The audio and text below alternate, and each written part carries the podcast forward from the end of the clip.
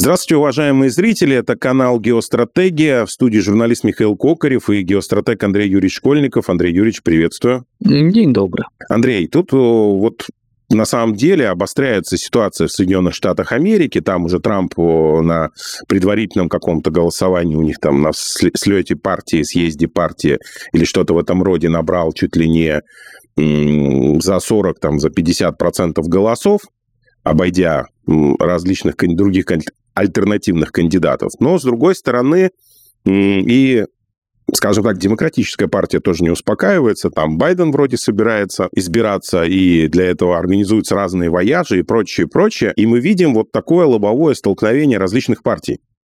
И, э, скажем так, много, много лет эксперты э, по США различного толка говорят о непримиримых противоречиях в Соединенных Штатах Америки между партиями.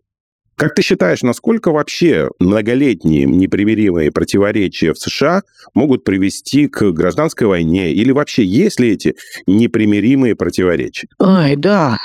Разговор, конечно, интересный, веселый. И просто много лет я уже пытаюсь объяснить, что не нужно смотреть ситуацию, на ситуацию банально что когда начинают искать э, жесткие противоречия здесь сейчас в рамках того, что, например, как вот промышленные элиты США против финансовых, традиционалисты против глобалистов, э, цифровики против финансистов, то есть какие-то вот такие вот вещи, и начинают строить всевозможные группировки, как оно будет меняться, как это будет происходить, полностью не понимая и игнорируя особенности англосаксонских элит.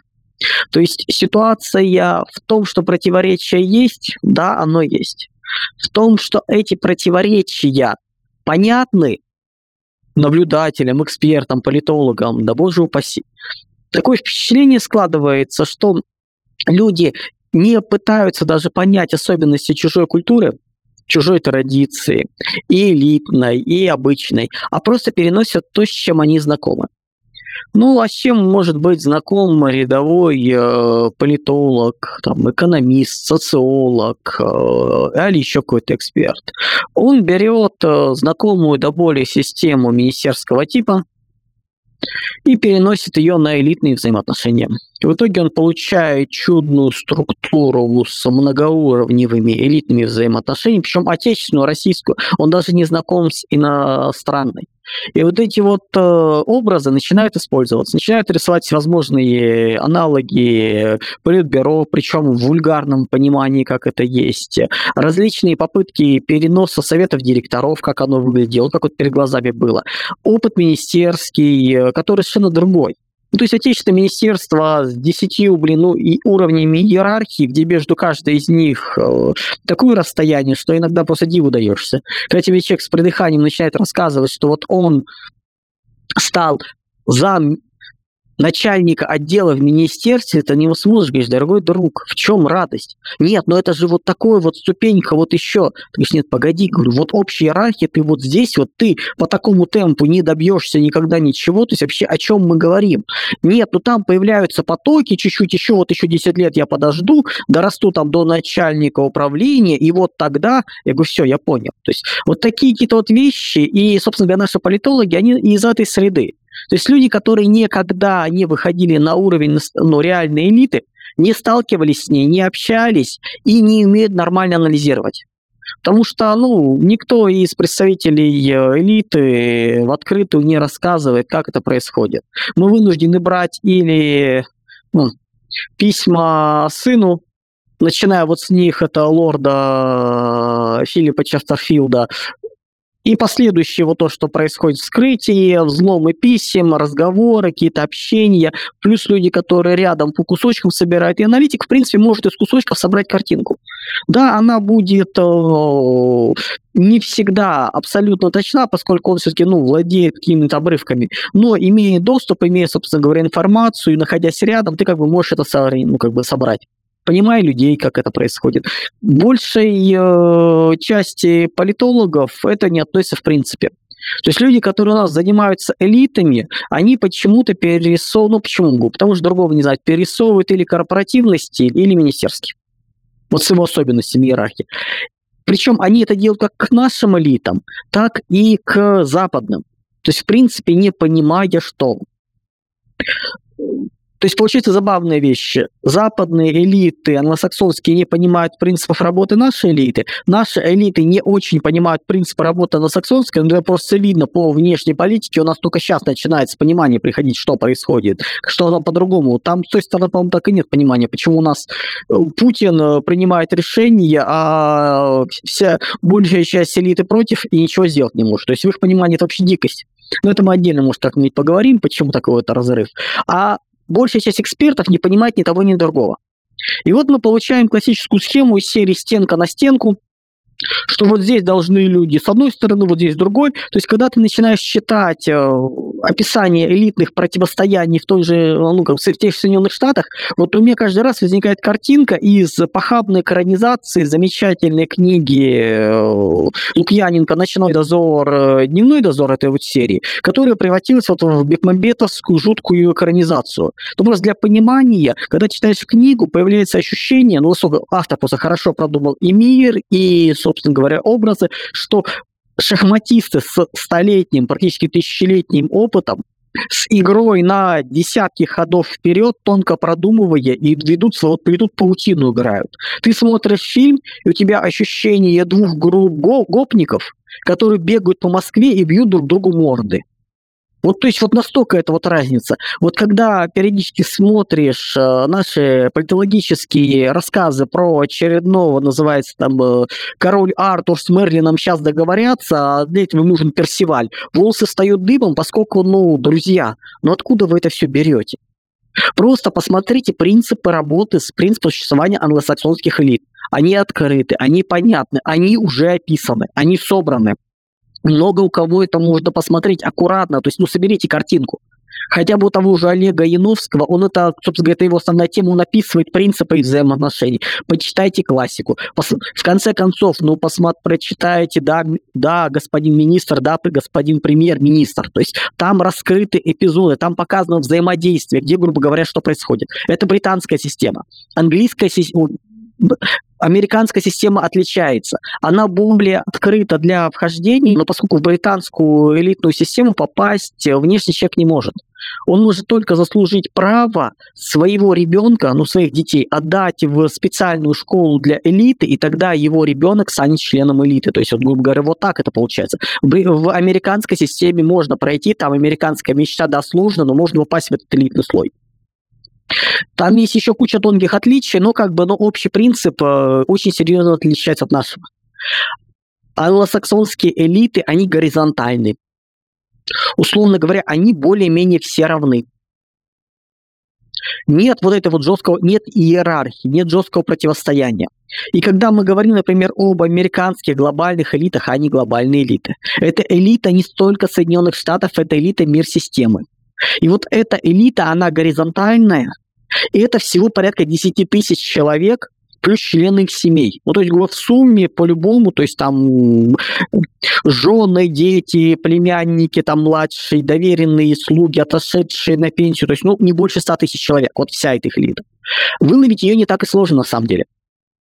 У Андрея Безруков, например, примерно эту оценку сделал. То есть, что он сделал? Он взял на оси по оси X, по оси Y нарисовал по одной формальные и неформальные структуры, по другой, соответственно, государственные, там, негосударственные или какой-то еще, ну, то есть базис какой-то, и нарисовал на оси организации, которые, собственно говоря, являются, ну, начиная от правительственных, заканчивая всевозможными клубами, расположил их, э, всякие блэк-роки, то есть ну, вот фонды, эту всю структуру, основные глобалистские, там, англосаксонские вот эти вот системы объединения, не столько экономические, а именно вот площадки, где происходит общение, начиная от формального там госдепа, заканчивая неформальными. И получилось, что есть некое ядро в центре всего этого пересечения, где примерно одни и те же люди.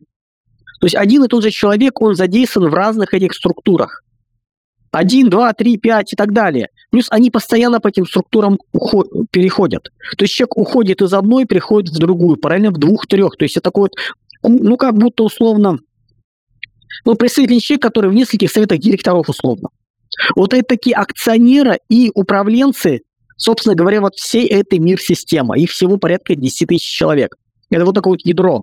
Причем это могут люди, которые, например, никогда не работали на официальных должностях, но они присутствуют в неофициальном контуре. То есть это вот единый такой контур, и в чем особенность англосаксонской системы, они равны. Изначально они все равны. То есть по личным данным, по личным заслугам ты можешь стать чуть выше, можешь стать чуть ниже, если где-то накосячил очень сильно, но нету иерархии. Нет такого, что кто-то выше на ступень, на две, кто-то может расп- расположаться за счет внутреннего, за счет своего личного авторитета ты можешь быть более уважаем, но не более. То есть первый среди равных. Вот у нас нет этого понимания, что первый среди равных, да, мы эту фразу везде видели в учебниках истории, но мы не понимали, что это не означает, что каждый пытается занять место, и каждый пытается вырасти, и просто вот, ну, как у нас восприятие. Самодержавцу не дают подняться, его сдерживают, а так вот еще, и он бы поднялся. Да нет, их система не предполагает этой борьбы за царя горы. Да, ты выше, но не более. Вот англосаксонская элита, она вот такая вот. А если она такая, то, грубо говоря, эти 10 тысяч человек и определяют направление развития. То есть решение о развитии определяется общим консенсусом. У них это отстроено не как у поляков э, всеми, когда приходит один, говорит «не дозволям», и, собственно говоря, дальше решения нет. Нет, все равно есть большинство, все равно есть общее мнение, оно складывается. Оно складывается не голосованием, оно складывается естественными процессами.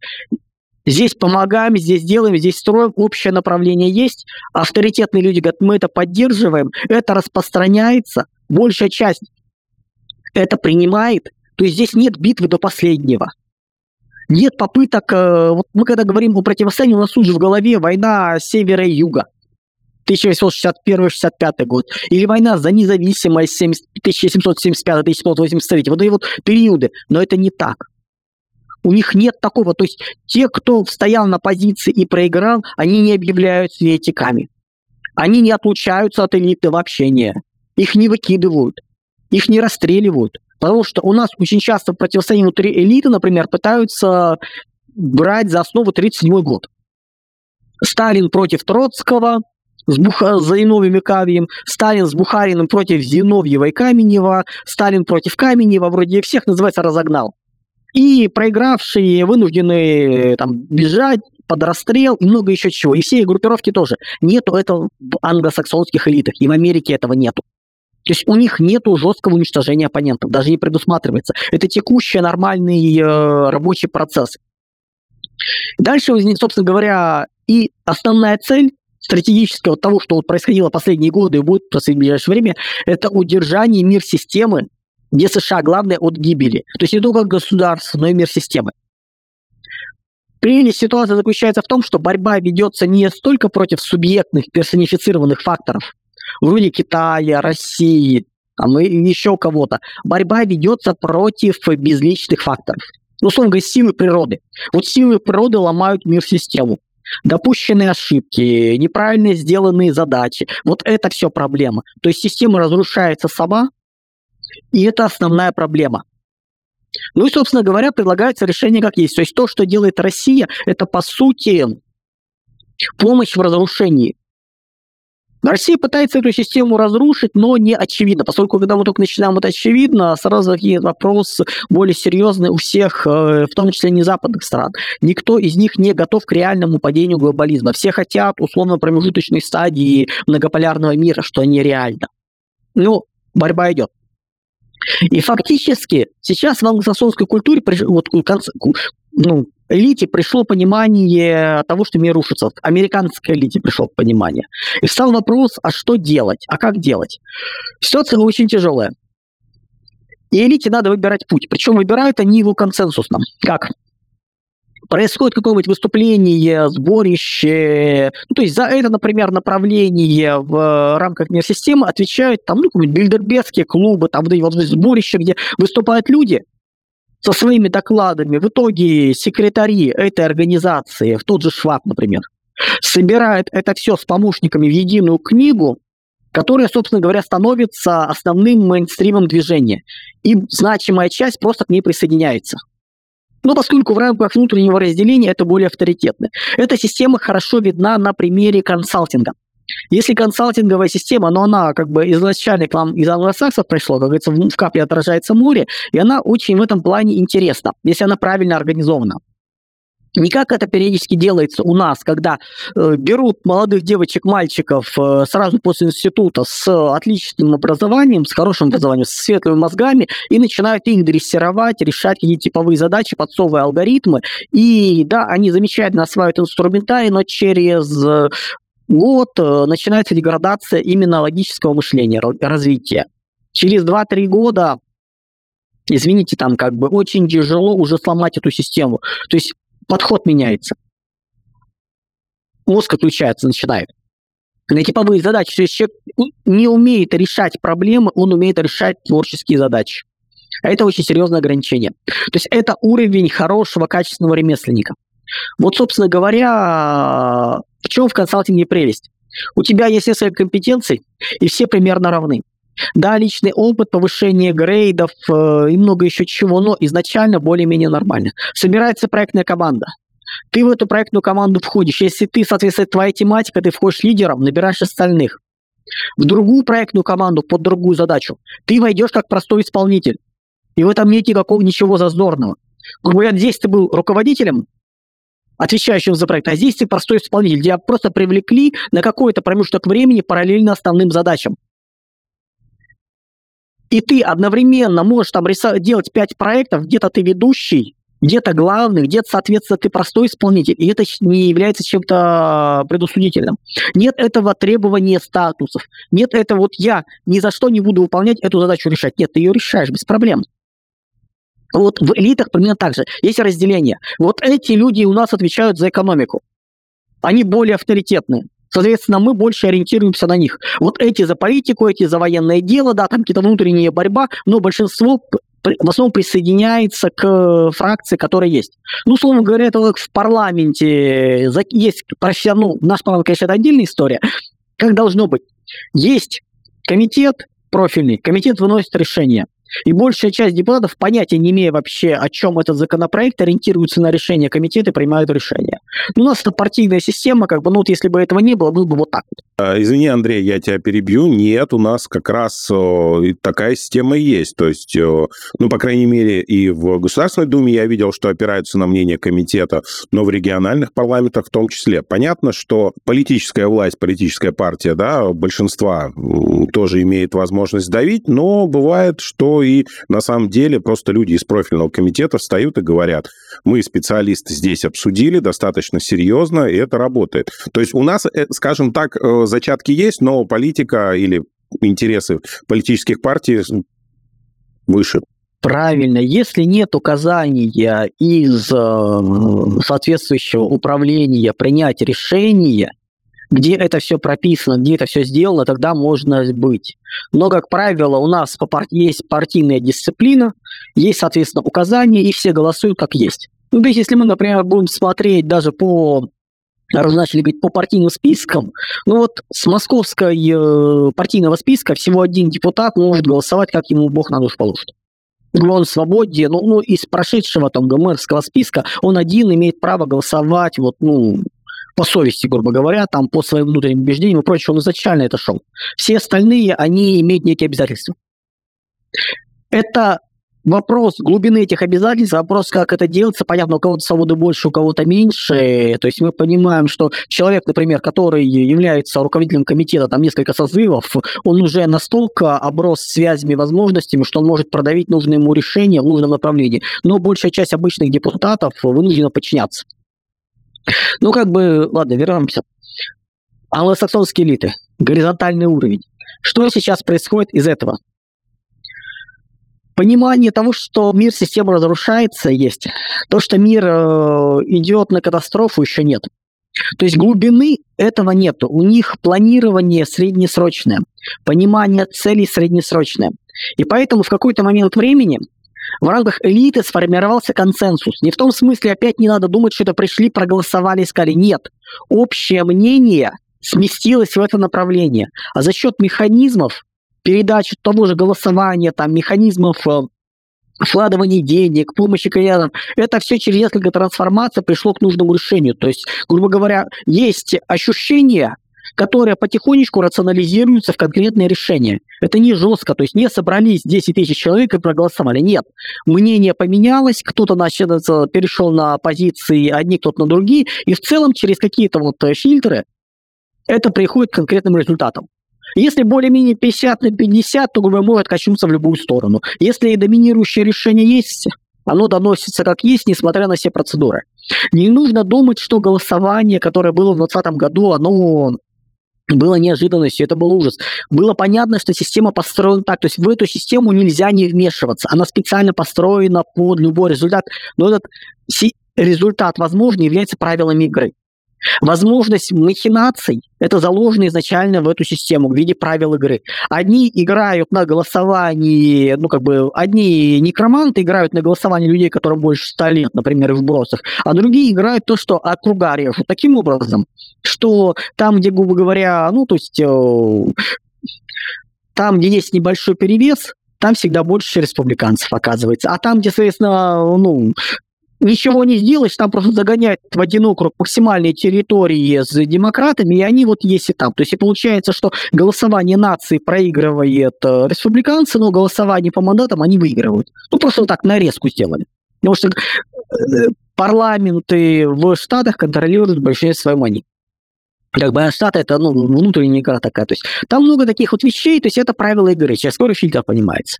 И в 2016 году понимание того, что мир идет к кризису, что нужно что-то делать, оно пришло. И по сути Трамп стал антикризисной командой. То есть было принято решение о том, что запускается антикризисная э, программа по вытягиванию, с резким сокращением второстепенных бизнесов, проектов, с жестким урезанием расходов, затягиванием поясов, отказом от собственного потребления, ну все обычное. То есть фактически это пошел заход на гражданскую войну, конфискацию использование активов, то есть там, которые внешне к мир-системе, ужатие части элиты, ну плюс, собственно говоря, переход в социотехнический уклад в начале 30-х годов. Четыре года команда Дональда Трампа проводила эти болезненные реформы, изменения. С 16 по 20 они были болезненные, они были тяжелые. Ситуация обострилась тем, что когда это все началось, э, маятник очнулся. Вот этот консенсус элит о том, что необходим антикризис, он исчез. Наоборот, стало некомфортно. Ну и дальше начали останавливать, э, начали давить на то, чтобы антикризисные программы сворачивались. Каждый на своем рубеже начал пытаться их убирать. Ну то есть вы можете где-то там делать, но меня не трогайте. Шантаж, аппаратные подставы, искусственный кризис, это все здесь было. То есть фактически попытки жесткого проведения антикризисных изменений не оправдались. Далее э, это все выразилось в том, что в 2020 году именно элитный консенсус о том, что антикризис нужно убирать в таком вот виде, он неприемлем вылилось в голосование. Почему элитные? Ну, в англосаксонской системе суды традиционно являются инструментом элит. То есть они определяют, ну, как бы, это их голос. Суды очень часто, например, одергивают спецслужбы. Ну, то есть, как бы, элита. Судебная власть – это элитная власть. И мы наблюдали систему, когда фактически было три тура выборов. Первый голосование, второй подсчет, третий решение суда. Вот Верховный суд сам устранился. Фактически он, э, они слили Трампа, причем Трампа слили консерваторы. То есть ровно те консервативные судьи, которых назначил Трамп, они проголосовали против него. Два всего консерватора проголосовали за Трампа, причем эти консерваторы были назначены при Бушах, при Буше старшем и Буше младшем, то есть которые имели, грубо говоря, свое, вот то, что мы говорили о депутатах, которые имели возможность голосовать как сами хотят, без э, оглядки на общее мнение. А остальные не могли. Остальные еще не заработали такой авторитет и влияние, именно элитное. Поэтому они проголосовали, грубо говоря, в рамках неких консенсусов. Да, эти консенсусы могут выражаться в рамках элитных групп каких-то, разговоров, то есть вот это вот все. Это вот пришло к тому, что есть. То есть элиты США просто испугались. В 2020-2021 году опять попробовали запустить альтернативный амбициозный проект. Ну, то есть антикризис не прошел, давайте попробуем вытащить мир в систему через альтернативный амбициозный проект, инклюзивный капитализм, производительная медицина, борьба с глобальным потеплением и прочее, прочее. Не пошло. В конце 2021 года стало понятно, что это не проходит. Как в конце 22 даже года, в конце 22 года, как раз все, нет, 21 года, все эти вот шабаши в Глазго, они как бы, он как бы не пошел. В этот момент антикризисная команда восприняла духом, воспряла духом. Они поняли, что тема нет, и поэтому, собственно говоря, Трамп опять на коне. Трамп опять появился. И он опять пошел, сейчас мне вернут бразды, и я начну антикризисно наводить порядок, как считаю нужным. Его опять отдернули. Опять нет консенсуса. Слабые результаты промежуточных выборов четко показали, элиты не хотят.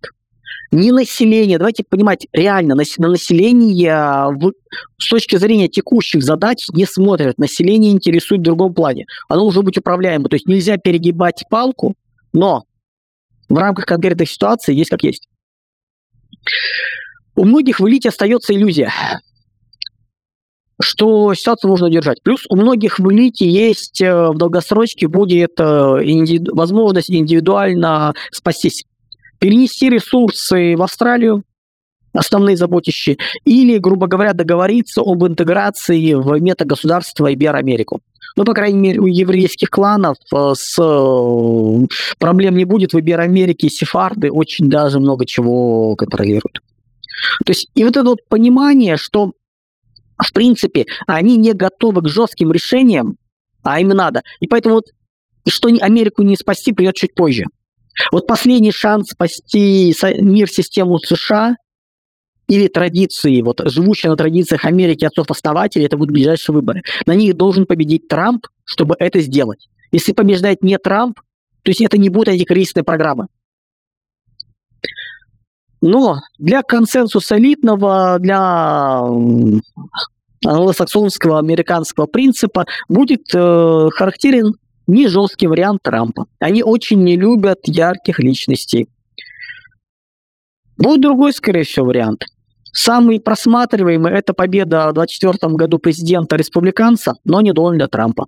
То есть выбор в пользу мягкого антикризиса ну, по сути, выхолащивание значимой его части. Из серии вы давайте чините, работайте, но без жестких дерганий, не трогайте нужных людей.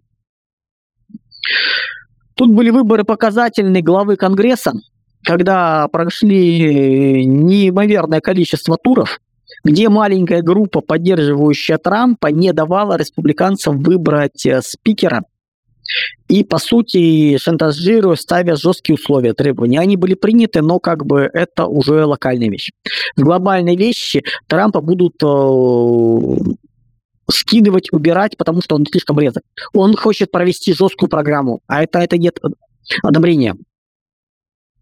И то, что мы сейчас наблюдаем в элитах, причем еще раз говорю, это мы смотрим элиты, мы наблюдаем ситуацию, которая очень похожа на семейный раздел. Все взросление.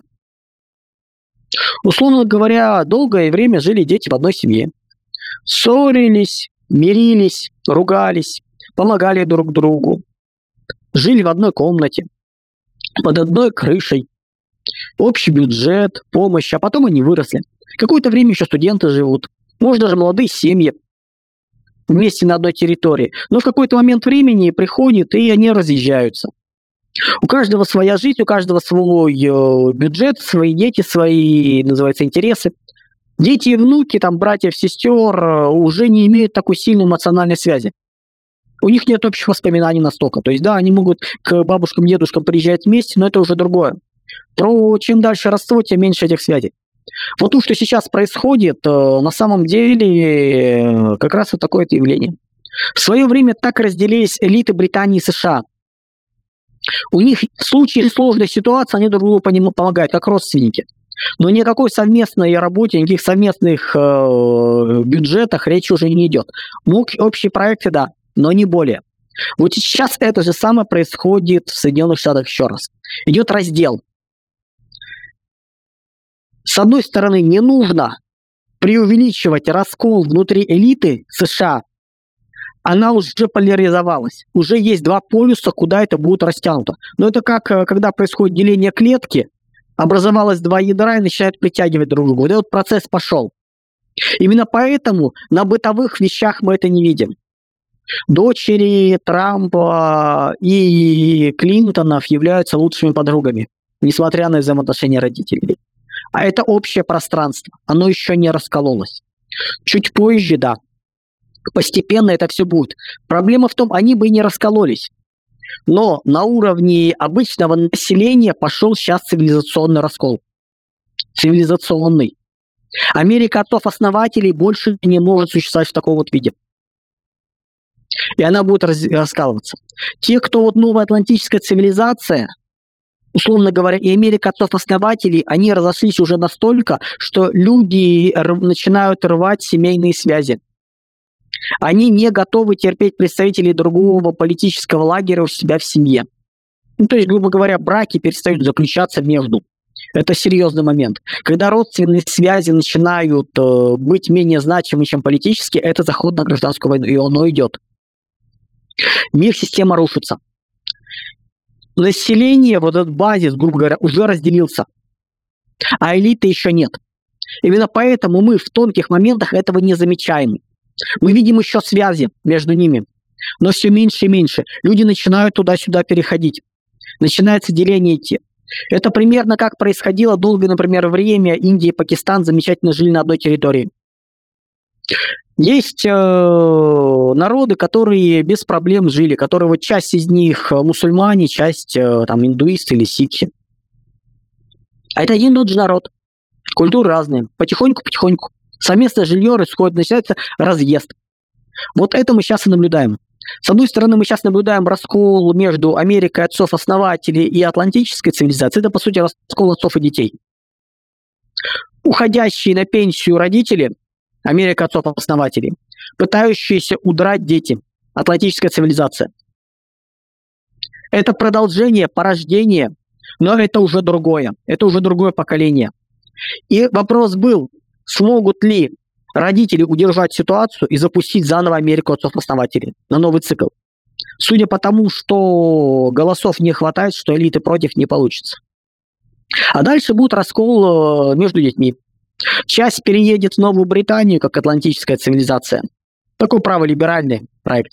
Часть вольется в Ибер Америку левый либеральный проект, став частью ее, без каких-нибудь проблем. И элиты это сделают. И как раз элиты замечательно себе представляют. Они останутся родственниками.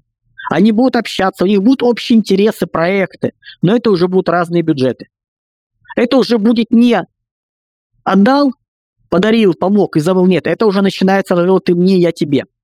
Это уже другая логика. Это уже все меньше внутрисемейного, все больше э, внешнего, все больше родственного. Меньше семьи, больше родни. А с родственниками, ну, не все проекты и дела стоит вести. Вот это сейчас происходит э, в США. Население уже пошло под раскол. Элиты начинают расползаться. Мы в ближайшее время увидим очень серьезный раскол. Мы увидим раздел фондов с падением части из них. Мы увидим раздел финансового сектора. Мы увидим, что часть промышленного производства будет оставляться. Но проблема в том, что Америка отцов-основателей – это постаревшие родители, которые уходят от дел, которые вынуждены уйти. Да, жить на пенсии, как, грубо говоря, многие реднеки. Многие реднеки Америка отцов-основателей будут говорить пенсия такая. Но не новая. Атлантическая цивилизация и Америка. Это будет, грубо говоря, раздел семьи. Раздел активов Вплоть до того, что часть флота, часть ядерного потенциала расползется на две части. Пока это непонятно, но в свое время мы не очень понимали, как может быть частный э, центральный банк. Мы живем с ФРС, таким чудным мировым центральным банком. Ядерное оружие будет разделено. Э, на эту тему, по-моему, даже говорили, передачу записывали. То есть тут ничего удивительного в этом нету. К концу 20-х, начала 20-х годов будет чудное на фоне бардака условное ЧВК, ну, то есть вот то, что сейчас там командование преобразуется, по сути, и этот весь комплекс будет разделиться. И это будет по всему идти. Поэтому ситуация дюже интересная. По сути, Трамп является последним паладином э, Америки отцов-основателей. Не больше не меньше. Такой, какой есть. Как в свое время э, князь Святослав был последним паладином языческой Руси. Вот Трамп дети, внуки, наследники Трампа будут уже в другой культуре. Она разделится. Не нужно пытаться вот, вот все вот эти вот разговоры, которые сейчас вот про политические разделения, политические фланги, американские, это все ерунда. все это противостояние разборов республиканцев, демократов, это, давайте так, это кривое романтическое э, идеализированное представление о реальной борьбе. Грезы. Все много интереснее, много сложнее, и не настолько, ну, не нужно пытаться видеть стенка на стенку там, где его нету. Есть мирный раздел имущества. Образы, представления о будущем разные проекты разные, и начнут распался. Элиты в итоге разделятся. Они останутся а, братьями, но это не будет уже единой семьей. Вот как это будет происходить. Поэтому, когда в очередной раз начинают говорить о жестком противостоянии, говорю, нет, друзья, противостояние идейное, противостояние будущее. Это другой формат противостояния. Нам непонятный. Элиты по другому принципу организованы в англосаксонском мире. Просто поймите, и исходя из этого, увидите, что нету этого жесткого раздела, что любые люди туда-сюда переходят, очень много находятся в промежуточной позиции, многие не примкнули.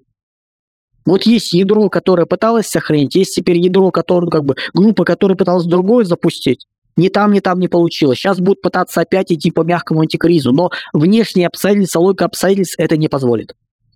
Вот такой чудный у нас мир получается. Поэтому, да, эти глобальные элиты вынуждены будут упасть, распасться просто потому, что внешние факторы на это играют.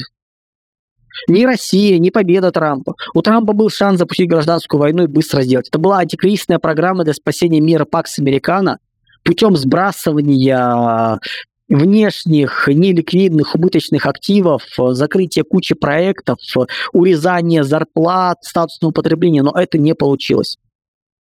Ему не дали. Он рвется, он хочет. Ему, скорее всего, это не дадут консенсус будет в другом направлении. И маленький нюанс, в России все совершенно не так. Мы это обсудим в следующий раз, э, ну там или через раз, посмотрим, как пойдет. Э, в России нету такого консенсуса. Именно поэтому они не понимают нас, а мы ищем то, те структуры, те органы принятия решений, которые есть в наших элитах, а для них они неприемлемы. Невозможно, не понимают, как бы не мы о них понимаем, не они. Но разные плюшевые мишки – Пусть продолжают заниматься политологией, выступать э, на различных мероприятиях, э, рассказывать с голубых экранов про жесткую борьбу, что сейчас Трамп придет, порядок наведет.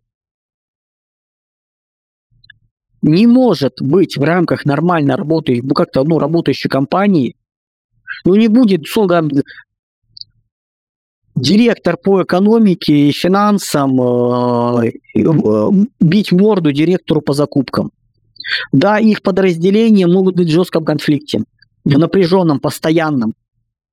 Но их боссы замечательно обедают, э, дружат с семьями, проблем никаких нет. Когда доходят вопросы до них, вы не могли это сами решить, решается. Вот сейчас происходит раскол и на верхнем уровне тоже. Он идет с отставанием, он идет позже, и он не будет таким. Распад Америки приведет к тому, что многие люди просто вот семьи, ну, ну как, соседи перестанут общаться. Не семьи, но соседи перестанут общаться в принципе. Они разъедутся в разные стороны. Элиты будут общаться, но это будет уже немножко другое общение. Вот такой вот он, жуткий, веселый мир. Спасибо большое, Андрей. Спасибо большое зрителям, что смотрели. Обязательно подписывайтесь на телеграм-каналы. А, ссылочки в описании. Ну, подписывайтесь и на мой канал КПТОК. А, ссылочку тоже в описании э, размещу.